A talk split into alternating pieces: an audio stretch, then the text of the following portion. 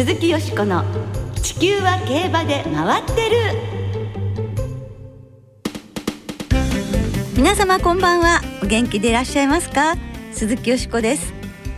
地球は競馬で回ってる。この番組では週末の重賞レースの展望や競馬界のさまざまな情報をたっぷりお届けしてまいります。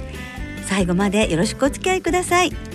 今日ご一緒してくださるのは中野ライターアナウンサーです、はい、中野です。どうぞよろしくお願いいたします。よろしくお願いいたします。今日の東京は思いがけず爽やかな秋晴れとなりましたね。本当にそうですよね、ええ。このまま週末行きたいなというところなんですが、明日が明日が。ちょっと冷たい雨という。予報なんですよね。そうですね皆さん本当体調管理ね、えー、十分なさってくださいね、はい。さて先週から指定席券を購入された方限定ではございますが競馬場にファンの皆さんが戻ってきましたねそうですね。あの中野さんは京都で実況されていましたが、場内の様子どうでしたか？あのまあ本当に数は少ないので、ええ。もうパラパラという感じだったんですけどであとレースのその歓声というものはとにかく声を出さないようにということが再三そのビジョンなんかでも注意されてましてもう全くあのお客様の歓声がということはなかったんですけど、はい。やはりあの朝1レースのパドックにええ。お客さんがねこう馬を、まあ、離れたところからではありましたけど、ええ。見てらっしゃる姿を見た時にこれだよなってのは思いましたよね。はいなんかちょっと胸がじんと熱くなると言いますかね。そうですねお客さんも本当にそのやっぱり何が違うのかって言ったら来たら馬を近くで見たい。その思いを持ってらっしゃる熱いね、ええファンの方が本当にこうやってたくさんいらっしゃってまだもうちょっと段階的ではあると思うんですけれどももう少し多くの方が入れるようになるといいですよね本。当そうですねまずは本当にちょっとステップアップしたっていう感じですよね。よねねそしてその京都では今週来週と2週連続で牝馬のデアリングタクトそしてボバのコントレイルが無敗の三冠に挑みますね。いやすごい年になりましたよ本ね。当ですね。ぜひその歴史的瞬間というのをね見てみたいですよね。でこの後は競馬トリビア集第5コーナーの著者有吉正則さんをゲストにお迎えしてお届けいたします。どうぞお楽しみに。鈴木よしこの地球は競馬で回ってる。この番組は JRA 日本中央競馬会の提供でお送りします。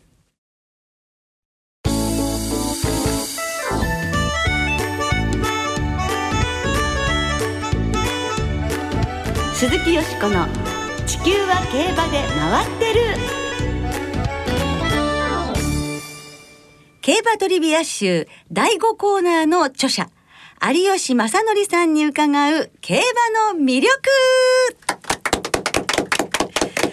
はい。今週と来週は競馬トリビア集第5コーナーを先月出版されました朝日新聞スポーツ部の記者有吉正則さんをスタジオにお迎えしてお送りしてまいります、はい。有吉さんもちろん中野さんもご存知と思いますが、はい。どういう印象ですか？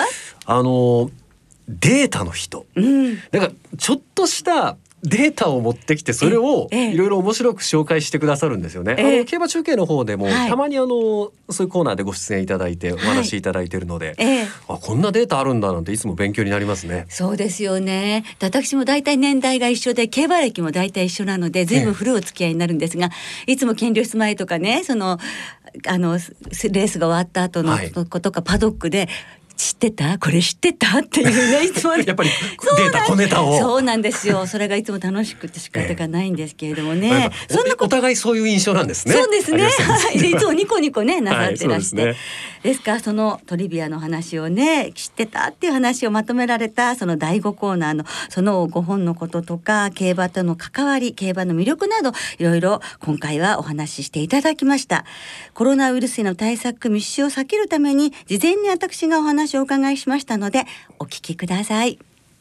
まずはですね先月出版されました競馬トリビア集第5コーナーについてお伺いしていくっていうことなんですけれど、はい。あのこれは私も読ませていただきましたが、、はい。つも競馬場でね検量室のあたりとかパドックのところでその日のレースのことを有吉さんが一口メモじゃないんですけどプチ情報みたいなとっても面白いデータとかエピソードとかをあのお話ししてくださるんですよねニコニコして。でそれが一冊の本にまとまったっていうそういう感じですよね。そうですね。まあ競馬って予想するのが一番楽しいんですけど、そういう予想の時にもう自分で筋書きを自分で強引に作ると面白いなと思うんですけど、はいえー、もうそういう時の足しになればいいなと思っていろんなことを書いてみました。はい、え。ー、で一つ一つがあのもう完結編になっているので、はい、あのどこから読んでもいいんですよっていうことですから、はい、あの皆さんお読みになるとあこれちょっと飲み会で披露したいなっていうようなね あのことがいっぱいだと思うんですがこの第5コーナーは記録やデータから浮かび上がってくる不思議な因果関係や巡り合わせを53編のストーリーに仕立てたトリビア集なんですね。ですからあのいつも私その競馬場でお話を伺うたびにえー、そんなで記録がかかってたのかとかびっくりすることがいっぱいあるんですけれどもあのデータとか記録っていうのを調べるっていうのは時間もかかるしますし手間もかかるし相当ご苦労があると思うんですがいかがなのですか？まあそれはあまり苦労だとかいうふうには、うん、あの思ってないんですけど、はい、自分で面白がってるっていう感じですかね。はい、例えば一つ何か、うん、あこんなことがって思ったらそこから本当に深く掘り下げていかれるんですよね、うんうんうん、それは例えばどういう調べ方をなさるんですか？インターネットの情報だとかあのスポーツ新聞に載っている、えー、いろんな人のコラムを読んだりとか記事でエピソードを披してある部分を読んだりですね。本当にもういろんな情報をこう拾うようにしています。うんそこであアンテナにピピって引っかかったものをどんどん深く調べていかれるということですよね。もともとそのデータっていうようなことには興味をお持ちだったんですか？まあ多分普通の新聞記者と同じくらいのレベルだとは思いますけど、はい、特にこだわってたわけではないですね。はい。有吉さんは1957年生まれ、はい、福岡県のご出身なのですが、はい、そもそも競馬とのその巡り合ったきっかけっていうのはどういうことだったんですか、あの、えー、農学部東京農工大の農学部にいたんですけれども、はい、4年生の時に、えー就職試験に落ちましてでアルバイトして、えー、行こうと思った時に、え。東京中日スポーツの、はい、えー、アルバイト編集補助アルバイト募集っていうのに行ったら配属されたのが競馬とかのセクションだったんです。あじゃあ全然競馬ご存知なかった。はい、それまではまああの大学が府中にあったのでダービーの時とか桜勝利が勝ちましたみたいに言って盛り上がっているのは気がついてましたけど、えー、だから競馬を見に行こうっていうふうにはなんなかったですね全然競馬はあの知らなかったです。あの新聞記者になりたいって思いはあったんですか？新聞記者になりたいと思ったのはあのあれですね就職試験でマスコミを受けて一次試験に通ったっていうようなことがあったんで、ええ、ひょっとしたらここの分野はいけるのかなっていう 感じまあ勘違いじゃないけど、え、そこで思いついてまあそれにその試験に落ちて後に東京中日スポーツでアルバイト始めたんでそういうところでこうバイトしてたら翌年の就職活動で有利になるかもしれないって思ったところあります、ね、はい、有利になりましたか？いや、もう翌年はですね、もう既卒なんで。全然一次試験も通らないんですね。はあ、何部になるんですか？えっと、レース部ですね。レース部、レース部。東京中日スポーツレース部ですね。で、そのアルバイトを続け、はい、はい、はい、そのままずっと中の仕事をしてましたね。でも全然競馬をご存知なくて、はい、いきなりそのアルバイトっていうのはどうだったんですか？ね、アルバイトとはいえ仕事なんで一生懸命覚えようとはして、うん、まあ面白かった。ったとは思いますね。あ、競馬ってこういうものなのかっていうところから始まるわけですね。バイト仲間の先輩に本当に競馬に詳しい人がもう何年もやってる方がいて、で教えてくれたり、その馬券をあの場外馬券売り場に馬券を買いに行くからあの頼ん頼んでいいよとかそういう感じで、あのどんどんそういう実践で覚えていくみたいな感じなんで多分普通の方よりもこう覚えるのは早かったと思います。はあ、そしてだんだんあの正社員になっていくんですか？そうですね。あの現場に出るようになったのは82年で、ええ。で正社員になったのは84年ですね。ああ。もうその頃にはもうじゃあ現場でバンバンし、はいもう取材されて記事書かれて、それこそよしこさんにお会いしたええ。83年がはいに競馬記者2年目ですね。二年目ですね。はい、ではあ。2年目に三冠馬のミスター CB にやって、えで3年目にシンボリルドルフが出て、まあ、すごくいい時代に競馬記者になったなと。それはもう全く同じで本当にいい時に競馬に巡れたなって思ってますよね。うんミスター CB の三冠だって19年ぶりですから、ねはいもう新山の翌年から競馬始めた人たちは18年間三冠馬見れなかっ。たね。ね私たち2年続けてはい見られたっていうところもありますけど、でじゃあに二頭の対決なんかも見られた。そう見ちゃってねねえもうルドルフ派とね CB 派って分かれてた時代でしたがでもそういう中その頃にはじゃあもう本当にもう競馬はいでもう記者でって、そうですね。もう生きていくっていうふうには決めてらして、はい。で非常にこうあの文章も上手っていいう記者の方でいらしてもうもう本当にホープだったわけですけどそれからあの今度はあの朝日新聞へと移られるんですよね。はいこれはどういうきっかけだったまああのちょうどその後なんですけど、まあオグリキャップが出たり、武豊騎手がデビューしたり、すごく競馬ブームが来るんですけれども、その一般紙で、えー競馬を書く人がなかなかいないというので、あの専門記者を募集することがあったんですけど、それにまあ応募し行って、でまあ合格はい。そうすると他のスポーツも、はいまあ取材されるけれども、競馬を中心にとはいいうことなんですね。だからそこでサッカーだとかアメリカンフットボールとか、ええあとモータースポーツも F1 とかも取材するようになったんですけども、まあ競馬はある程度真ん中に据えてあの取材を続けてきました。はい。そして2002年10月にははい半年間イギリスに留学されているんですね。はいこれはどういうあのことで、はい、社内にですねシニアリ留学制度っていうのがございまして、ええ。それで、えー自分の専門知識を、まあ、より深く掘り下げたり経験するために世界中どこでも行っていいっていう制度があって、まあ、それに応募して、ええ。まあ、自分は競馬をもっと知りたいので、まあ、イギリスのニューマーケット競馬場もあります調教施設もあります。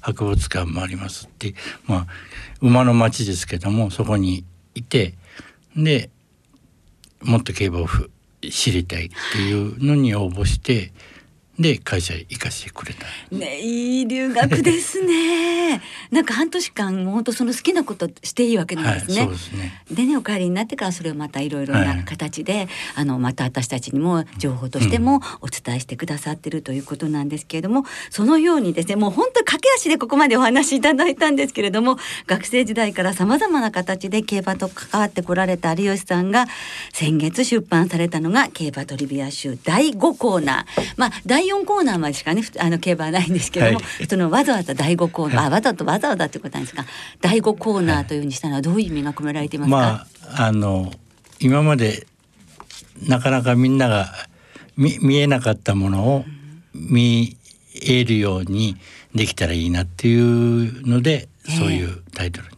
はい、はいもういろんなトリビアが詰まっています。第5コーナーにどんなドラマが待っているのかっていうことがいっぱいなんですけれど、その話は来週詳しく伺わせていただくことにいたしましてですね、あのこの本にも書かれていることも今年今週の秋華賞につながるものもあるので、ちょっと秋華賞について、はい。あの教えていただけないでしょうか、はい。デアリングタクトに注目集まってるんですけれども、はい。何かございますね。この本で書いたんですけども、はい。デアリングタクトはあの父方のおばあさんがシーザリオで母方のおばあちゃんがデアリングハートなんですね。はいでおばこのおばあちゃん同士が同期生でで2005年の桜花賞で2着だったのがシーザリオで3着だったのがデアリングハート。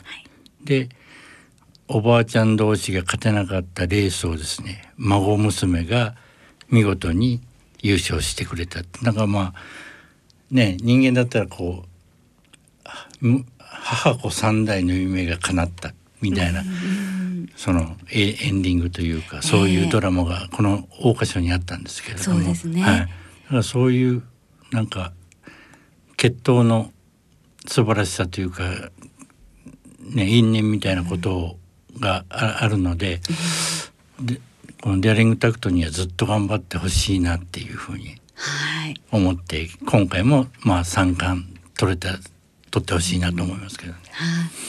でもそこで終わらなくて例えばゼッケンがはい。とか、そうなんですね。その時桜花賞の時にあのつけていたあの2着に破ったレシステンシアがつけていたゼッケン17番というのはあのおばあちゃんたちが負けたラインクラフトがつけてた17番なんですよ。だから17番の馬をままたデアリングハートがつけてたゼッケン9番ですかね。で任したっていうのもすごいなと。思います。なんだかね調べたらそんなとこまでってねことがあります。そしてまたあのそそのコーナーでは有吉さんはデアリングタクトがサンデーサイレンスの 4×3 という奇跡の決闘で、有吉さんは日本のサラブレッド生産会に残してきたサンデーサイレンスの一つの結晶がデアリングタクトだとお書きになってらして、これは本当にもうなんか胸にうってきました、うん、こういうところまでやっぱりこうつなげてた一つの入り口からそこまでやっぱり掘り下げるということで有吉さんはデアリングタクト、が好きですねはい、本命で三冠達成ですね。ということで、えーぜひあの秋華賞、はい無敗の三冠牝馬史上初達成を祈って今週はあのここら辺でお別れしたいと思います。朝日新聞社スポーツ部の有吉正則さんにお話をお伺いいたしました。、はいかがでしたか？いやあのびっくりなのがですえねもともと競馬ファンでもなかったこと、そして記者志望でもなかったこと。え？って思いました。よ。本当ですよね。ですよね。でも才能がおありだったんですね。そうですよね。ね。えそしてあのシニア留学でイギリスにいらしたという話が半年間羨ましいお話があったんですけど。羨ましいですね。えアイルランドのクールモアスタッドにもお出かけになって、ええ。サドラーズウェルズやデインヒル、ロック・オブ・ジブラルタルっていうのを見せてもらったことビッグネームばっかりですね。そうですよ。それとかイギリスの中にある、はい。あのエリザベス女王の牧場を訪ねたこともあるっていうふうに打ち合わせの時にお話ししてくださっていい経験されましたね。経験ですね。これ社内の制度なんですよね。そうです。ラジオ日経弊社でも少し こんな制度がねいつか作りたいですね。ねぜひぜひ。え、そんなお話でございました。そして来週も有吉さんをスタジオに迎えして、今日の続きをお届けいたしますので、はいどうぞ皆様お楽しみに。